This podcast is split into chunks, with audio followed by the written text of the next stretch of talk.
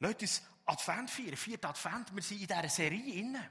Weihnachten neu erleben. Und wir haben im ersten Advent ähm, so das Thema gehabt. Darf, darf Jesus unsere Gedankenmuster sprengen? Darf er uns anders begegnen, als wir es uns vorstellen können? Darf er uns ganz neu begegnen, auch in dieser Weihnachts- und Adventszeit? Oder dass es anders läuft, als in diesen Mustern, also, die wir kennen sind da die Geschichten, die Biografien gewesen, Josef, Nikodemus, aber auch das Leben von Jesus, was überraschend anders war, als wir uns das vielleicht vorstellen oder als es, als es denkt ist. Darf Jesus überraschend anders dir begegnen? Oh, ich wünsche das dir und mir. Auch in den nächsten Tagen, die noch kommen.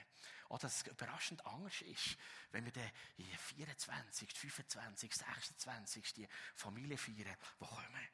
Zweite Advent, Thema Sehnsucht. Wo gehen wir her mit unseren Wünschen, mit unseren Bedürfnissen? Wo, wo sind wir denn, wenn wir irgendwo eine Sehnsucht haben, sagen, oh, wie kann, wie kann das kommen? Wie kann ich das stillen? Und da war die Geschichte mit dieser Frau am Brunnen, die geht Wasser holen sie trifft dort Jesus. Am Mittag, wo sie sonst eigentlich niemandem begegnen. Und dann begegnet sie ausgerechnet dem Jude, Jesus. Und die Begegnung verändert ihr Leben komplett. Woher gehst du? Oder woher gehen wir auch mit unseren Sehnsucht? Was sind wir? Und letztes Mal, wir beurteilen Sachen, wir, wir beurteilen Dinge, wir geben Dinge Wert oder auch nicht. Wir beurteilen Menschen, einander, Situationen. Wir haben Titel für Verschiedenstes, für den einen und für den anderen. Und da ist der Zachäus, ein Zöllner, der so eine Sehnsucht hatte, egal was für eine Bewertung, was für einen Titel, was für eine Zertifizierung er gerade hat in der Gesellschaft. Und er war wirklich ausgestoßen und Abschaum. Hier kannst du nicht her, hier gehörst du nicht her. Er hat eine Sehnsucht Jesus zu sehen, ihn zu begegnen. Und er geht auf einen Baum, er macht Verschiedenstes. Und er sieht ihn persönlich. Und die bedingungslose Liebe von Gott macht das verletzte, unpopuläre, verachtete, ausgrenzte Leben vom Zachäus komplett neu. Komplett neu. Und er fängt an zu verteilen von dem, was in sein Leben hineingekommen ist. Und lasst uns uns heute an diesem Tag beschäftigen mit dem Thema Weihnachten. Echt feiern, echt erleben. Salbungsvoll Weihnachten feiern und erleben. Und dass wir an Weihnachten die Geburt von Jesus feiern, das ist wahrscheinlich ähm, für viele in unserer Gesellschaft noch bekannt. Das hoffe ich und höre ich immer wieder. Aber was viele nicht wissen, ist, dass Christus nicht der Nachname von Jesus ist. Oft ist, ah, Jesus Christus, oder? Nein, Christus ist nicht der Nachname von Jesus. Christus ist kein Name, sondern ist ein Titel. Der gleiche Begriff Messias, den haben wir auch schon gehört, kennen wir, kennt man auch ganz normal, es gibt die Filme und so weiter. Ah, da ist ein Messias gekommen. Und Messias ist die hebräische Bezeichnung für Christus. Und auf Deutsch heißt es so viel wie der Gesalbte. Der Gesalbte, das ist für uns wie eine fremde Welt, oder? Dass jemand ein Gesalbter ist, oder ein Messias. Wie geht das? Dass Jesus der Christus ist, meint nicht, dass er gut eingrämt ist. Oder? Vielleicht kennen wir Salben aus der Medizin oder irgendwie Körperpflege. Nein. Damals hat man Könige, wenn sie ins Amt eingesetzt wurden, hat man sie gesalbt, in einem feierlichen Akt mit Salböl übergossen. Und nicht nur Könige, sondern auch Priester und Propheten. In einem feierlichen würdigen, kraftvollen, wohlreichenden Akt ist das passiert. Und dann sind das Gesalbte gewesen. Männer, Frauen. Und anders als heute hat damals jedes Kind den Begriff kennt. Messias, Christus, was das heisst. Und die Propheten haben weit voraus gesagt, dass Gott einen Messias wird schicken. Einen Christus, einen Gesalbten. Und zwar nicht irgendein König, sondern der König überhaupt. Nicht irgendein Prophet, nicht irgendein Priester, sondern der Priester und Prophet überhaupt. Jesus ist der Messias, der erwartete König, der Priester und der Prophet. Und das ist das, was Weihnachten zu einem besonderen Fest macht. Es ist mehr als Jesus, der vor über 2000 Jahren auf die Welt ist gekommen. Ein guter Mensch war, sozial unglaublich kompetent und ganz viel geniales Zeug veranstaltet hat.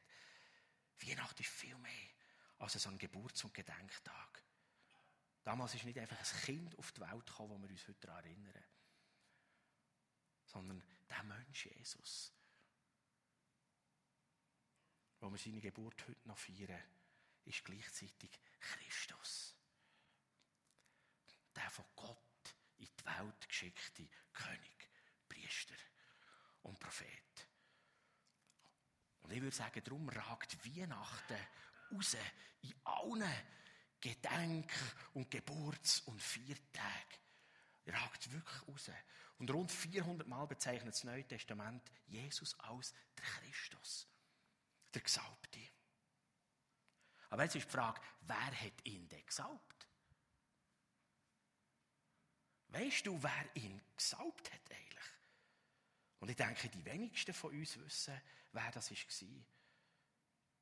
Und hast du gewusst, dass Jesus zwei Tage bevor er beerdigt ist worden, gesalbt ist worden? Im Kapitel, im 14. Kapitel vom Markus Evangelium erfahren wir das.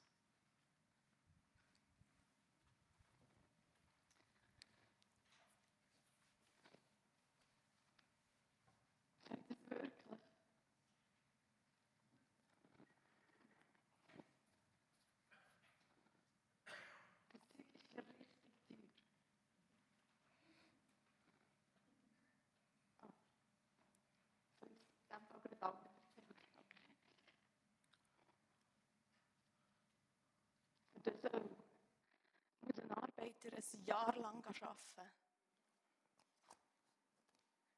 Aber es ist auch etwas wirklich mega edus. Nardenöl. Aus Narden gepresst.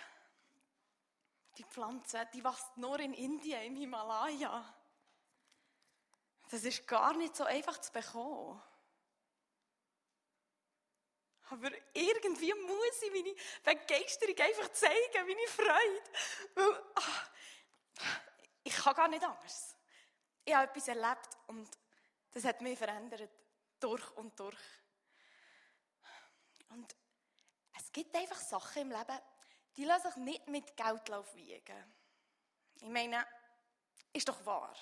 Wenn jetzt jemand zu uns würde kommen und sagen, ich gebe dir tausend Silberstücke oder was weiß ich, vielleicht sogar eine Million Silberstück, für das du die Partner oder deine Partnerin nicht mehr liebst. Das würden wir doch nicht machen, oder? Also, wir nicht, wenn wir unseren Partner wirklich würden lieben. Liebe hat, hat keinen Preis. Sie ist unbezahlbar. Und das, was Jesus mir geschenkt hat, das ist auch eine Form von Liebe. Er hat mir gezeigt, was es heisst, mich wirklich zu lieben, bedingungslos und mich anzunehmen, so wie ich bin, mit all meinen Macken. Ja. Aber nicht, weil ich denke, dass ich perfekt bin, sondern weil ich einfach glauben kann, dass ich gewollt bin. Außerdem hat doch Jesus die Geschichte erzählt von dem Mann, der einen Schatz hat gefunden hat. Ja, er hat einen Acker gefunden mit einem Schatz drin. Und weil er sich so sehr darüber gefreut hat, hat er einfach alles verkauft, für den Acker mit dem Schatz zu kaufen. Ja, ich habe das Gefühl, ich habe meinen Schatz auch gefunden. Ja. Es ist ein wunderbares Öl. Und es ist genau das Richtige für mich damit zu bedanken. Aber ist es Verschwendung? Nein. Nein. Weil Liebe hat keinen Preis. Ich gehe jetzt da rein und ich werde Jesus mit dem Öl salben. Ja, das mache ich. Los geht's.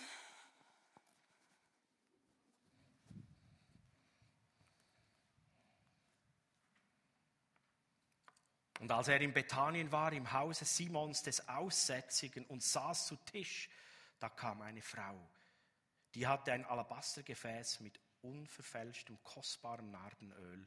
Und sie zerbrach das Gefäß und goss das Öl auf sein Haupt. Schon die Eröffnung von diesem Text ist voll mit Leben erfüllt.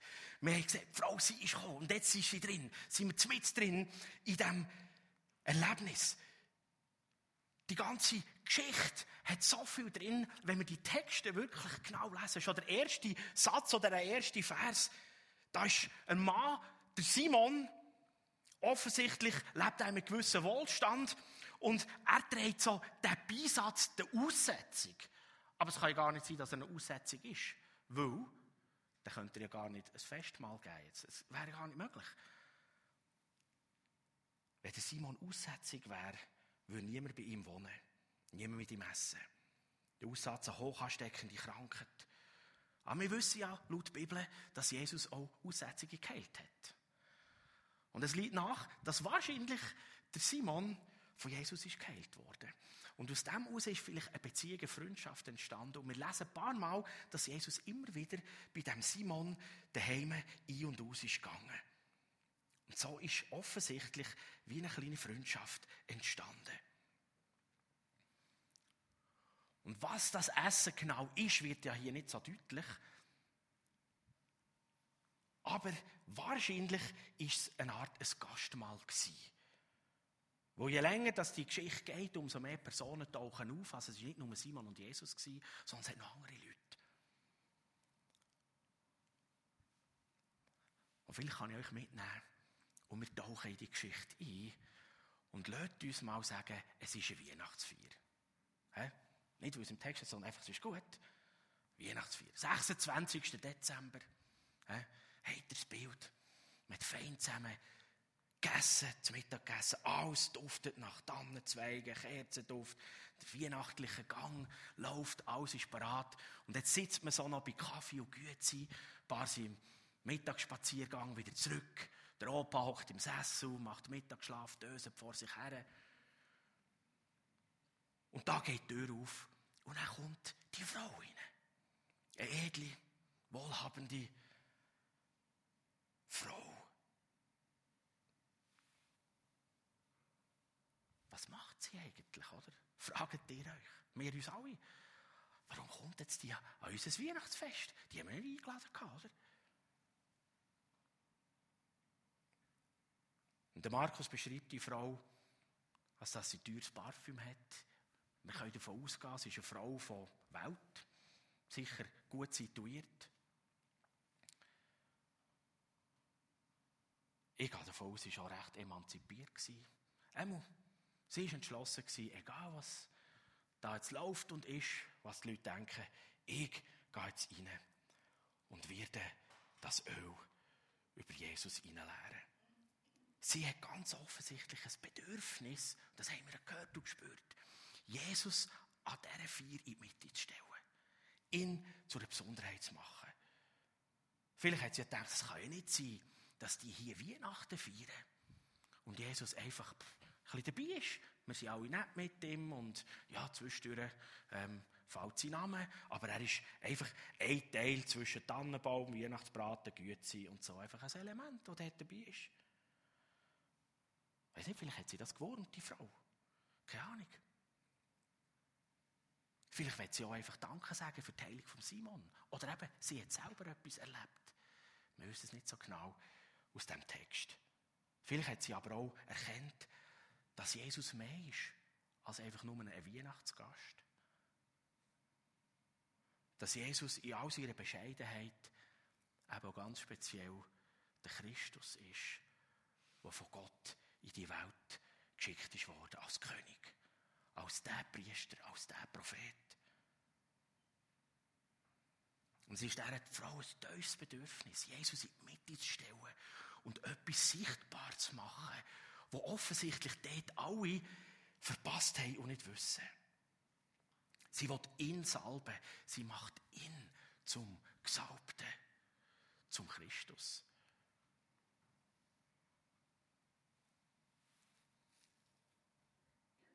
Und offensichtlich verletzt sie die meisten Regeln vom Anstand. Die, die die Geschichte schon gelesen haben, die merken, es gibt so einen kleinen Tumult. Aber versetz dich mal in die Lage von Jesus. Du sitzt so dort, weiß auch nicht, trinkst noch einen Kaffee, hast noch das Güte in den Hang. Und dann kommt jemand, eine edle Lady, und zerbricht über deinem Kopf so eine Flasche mit Salböl. Und ihr habt gesehen, sie hat sie da, das war nicht nur so ein kleines Ding, oder, wo man da so homöopathisch drei Tröpfchen draufgeht, sondern sie hat zerbrochen, die ganze Flasche ausgeleert. So hat man das gemacht bei den Salbungen. Dann läuft das Jesus über die Haare, Bart, über die Kleider, alles.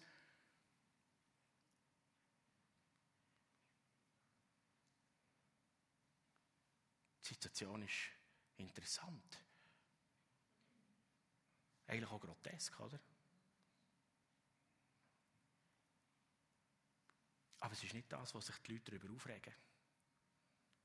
Überhaupt nicht. Ihr Widerspruch in dieser ganzen Sache, die ist an einem anderen Punkt. Es wäre ja niemand aufgestanden und hat Jesus ein Tuch gebracht, er sich abtröchnen an nichts. Da wurden einige unwillig und sprachen untereinander, was soll diese Vergeudung des Salböls? Man hätte dieses Öl für mehr als 300 Silbergroschen verkaufen können und das Geld den Armen geben. Und sie fuhren sie an. Also sozusagen das Kontrastprogramm von dem, was die Frau gemacht hat. Sie haben es abputzt. Ein richtiger Shitstorm ist losgegangen auf die Frau. Was fällt denn eigentlich ein? Da, uns Weihnachtsfest. Hühner, warte nochmal. Alle kommen auf die Moral. Uh, das ist Verschwendung und das Geld. Und ah, man hat doch gescheiter die Arme gesegnet. Ihre Blicke sind vor allem auf das, was die Frau falsch macht.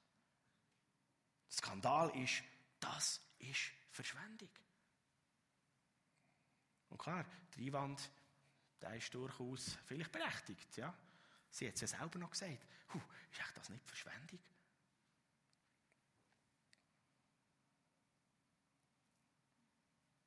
Mit 300 Silbergroschen wird der Preis von der Flasche, von dieser Flasche angegeben. Und zu dieser Zeit haben 80% der Menschen mit einem Silbergroschen pro Tag müssen auskommen. Also es ist fast ein Jahresgehalt. Der Judas hat Jesus verraten für 30 Silbergroschen. Das war ein Monatslohn. Und sie lehrt eigentlich quasi ein Jahresgehalt über dem Haupt von Jesus aus. Darum der Einwand hat man das Geld nicht gescheiter unter den Armen verteilt, als das einfach so zu verschwenden. Und vielleicht können wir die Frage auch für uns nehmen, oder? In unsere Weihnachtsfeiern, Weihnachtsfester. Und verzeiht mir die Worte, oder? Die Materialschlacht, die wir alle veranstalten. Wenn es um Weihnachten geht, können wir das rechtfertigen.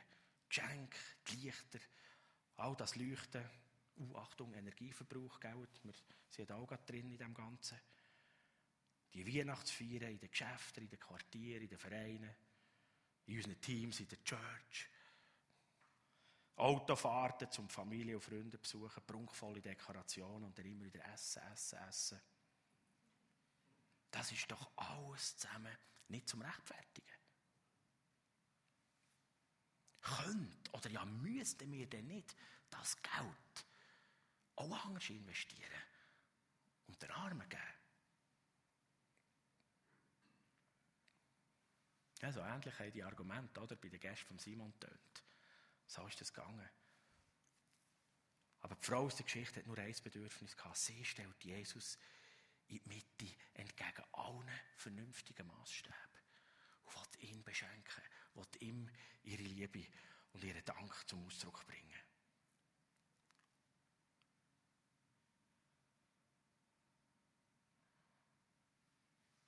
Ist das, was Gäste Simon gesagt haben, ist das denn nicht wirklich wahr?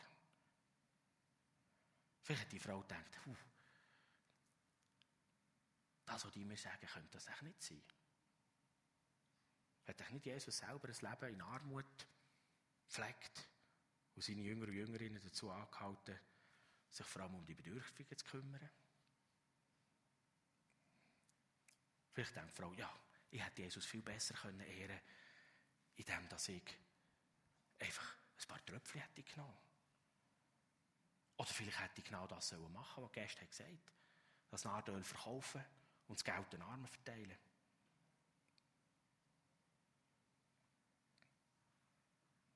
Vielleicht hätten sie das ja gemacht. Nein, die Frau glaubt das nicht wirklich, oder? Die Gäste hätten das sicher nicht gemacht. Wenn sie ihnen ein Fläschchen gegeben hat, verkaufen zu verteilen das Geld den Armen, das zweifelt sie. Es ist ein grosser Unterschied zwischen dem, was man von anderen fordert und was man selber macht. Ja. Jesus aber sprach, lasst sie. Was bekümmert ihr sie? Sie hat ein gutes Werk an mir getan, denn ihr habt alle Zeit Arme bei euch und wenn ihr wollt, könnt ihr ihnen Gutes tun. Mich aber habt ihr nicht alle Zeit. Das ist auch wieder immer interessant, oder?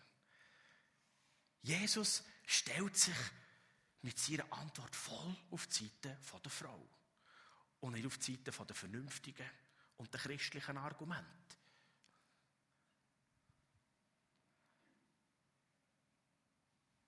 Er nimmt die eine, die vom moralischen Eifer von diesen vielen angeprangert wird, in Schutz und sagt, löse, löse.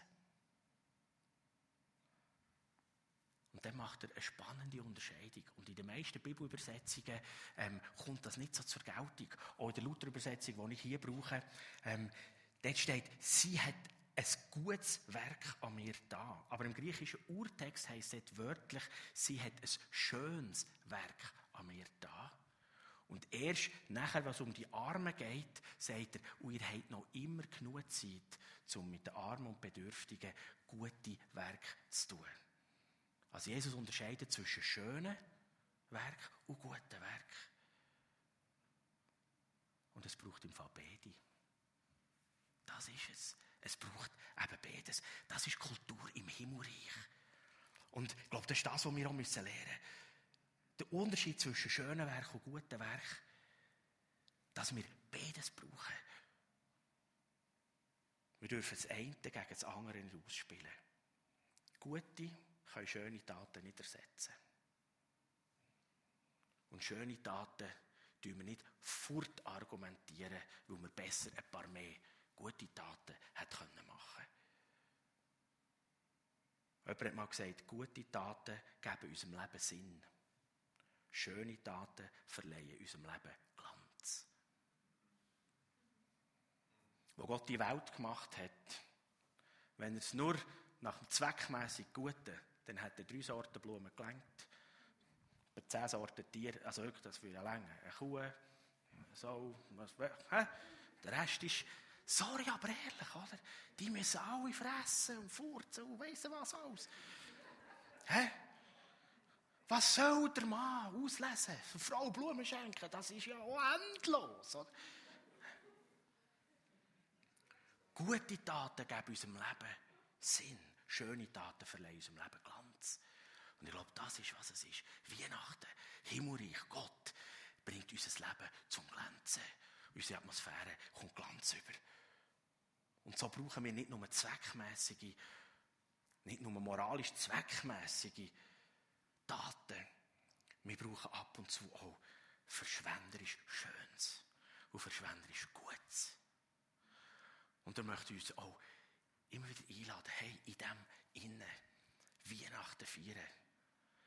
Wenn wir dem Glanz geben, Jesus der geben, dann darf es auch mal verschwenderisch schön sein verschwenderisch gut duften und wunderbar extraorbitant dekoriert sein. Dann können wir auch jemandem mal über beschenken und Ehre und Freude machen.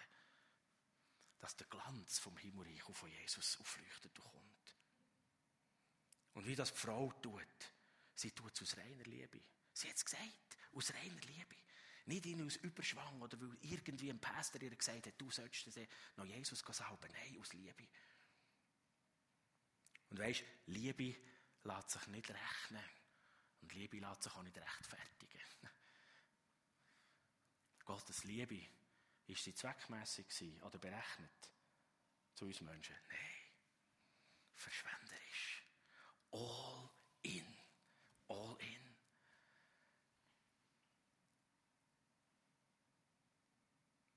Und gerade in der Zeit, wo wir Menschen so darauf aussehen, dass alles zweckmässig ist, energiesparend, gell, die ja nichts gegen das, sie löschen auch die Lichter ab und so. Aber der Gedanke, hä? alles muss rendieren, alles muss zweck, alles. Wir dürften keine Kinder mehr auf die Welt stellen. Jeden Tag verhungern mindestens zwei Kinder. Pro Stunde.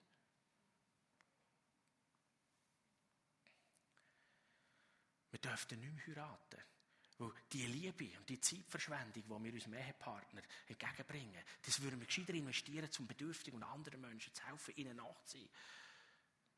Beziehung zu Gott, die wir pflegen. Hey, hallo. Da gibt es Menschen rund um uns herum. Hör mal auf, beten und Bibel lesen. Geh jetzt dem Nachbarn helfen.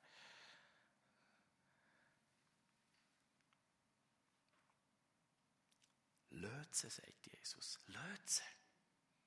Hört auf mit eurer Rechnerei. Für euch, wo ihr so ausschließlich auf die guten Taten aussieht, würde ich sonst immer nur Jesus gute Vorbild bleiben. Der gute Mann von Nazareth, der Wunder da hat. Ein cleverer Lehrer. Aber es ist die Frau, die aus ihrer Liebe Jesus sozusagen zum Christus gemacht hat, zum Gesalbten. Es hat verschwenderische Hingabe gebraucht, um das zum Ausdruck zu bringen, um wie ein Spiegelbild zu geben von dem, was Gott ist. Es ist sehr verschwenderische Liebe, die die Frau aufwendet und sie verleiht ihrem Glanz, ihrem Leben Glanz und Schönheit.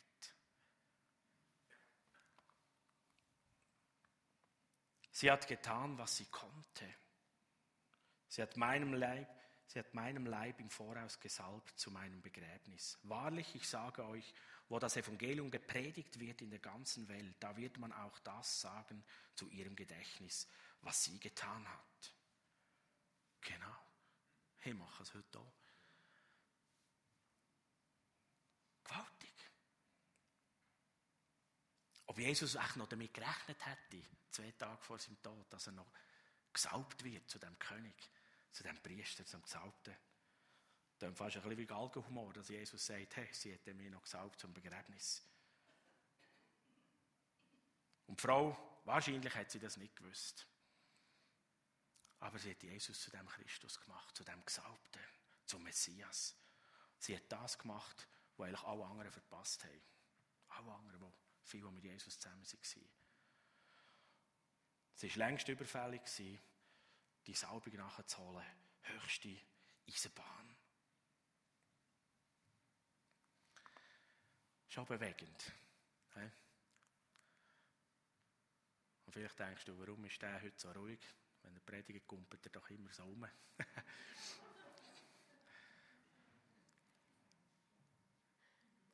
Aber meinem Herzen also einmal mein Temperament anders einzusetzen und probieren, die Geschichte und die Frau zu wirken. Völlig konträr. Auf das salbungsvoll wir etwas von dem entdecken wie wir echt Weihnacht feiern können. Und die andere Seite entdecken, zwischen alles ist zweckmässig, alles muss aufgehen, alles muss moralisch richtig sein. Und das Gegenbild, das uns der Himmel bringt, von dem Verschwenderisch, von dieser Liebe, die Gott gibt, all in in die Welt kommt. Und wenn wir so Weihnachten feiern, wenn wir so Nachbarn schenken, so Nachbarn begegnen, ja, eine Stunde mehr aufwenden und sagen, und ich gehe jetzt. Und ich möchte Glanz in das Leben hineinbringen.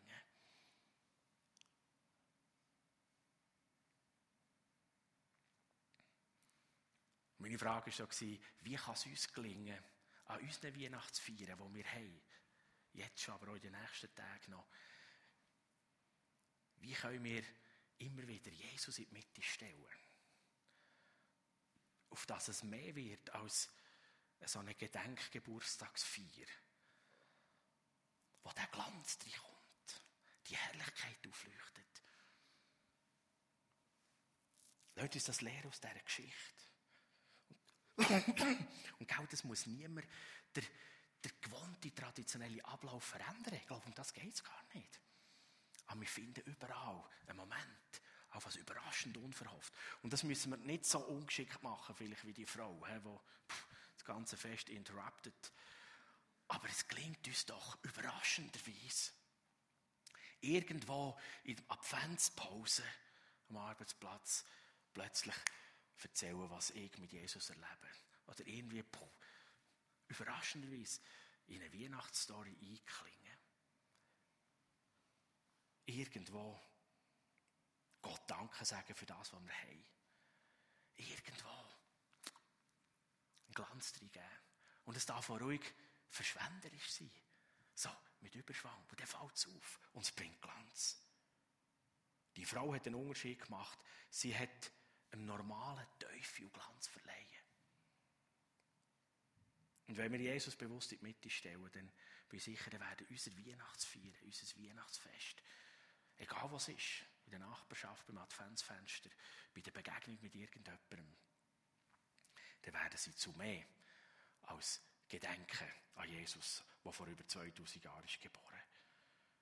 Hey, lasst uns Weihnachten neu erleben. Völlig neu. Und zwischendurch tut es gut, vielleicht mal fünf Minuten Zeit verschwenden, sich überlegen, wie könnte ich in ihrer verschwenderischen Art und Weise Jesus salben in dieser Weihnachtszeit, auf das er in der Mitte ist, auf das Glanz so kommt. Eine frische Note, nicht mehr. Und das nicht aus einem Pflichtgefühl raus und vor allem mach es nicht, weil es Sammy preached hat am Sonntag. Aber mehr, weil du sagst, genau, wow, ich habe etwas, etwas neu entdeckt. Dass wir die glanzvolle Seite vom Himmelreich in die Weihnacht hineinbringen, dort dürfen erleben. Einfach aus Liebe, einfach aus dem Wunsch heraus, Jesus mitten in unserer Mitte haben dass die Atmosphäre und die Herrlichkeit, das Leuchten und der Glanz, der Duft mit in unserer Mitte ist.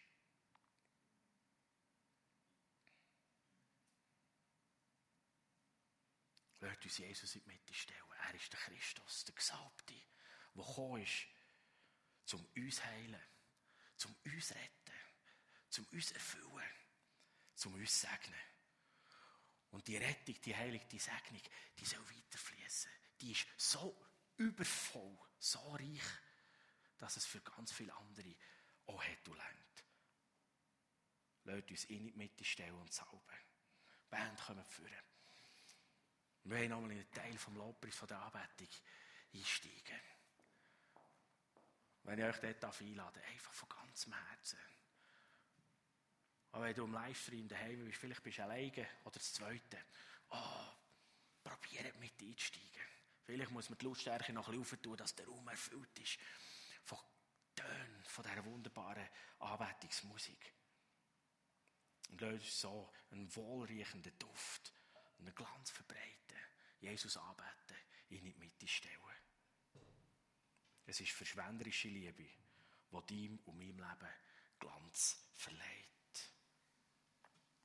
Amen.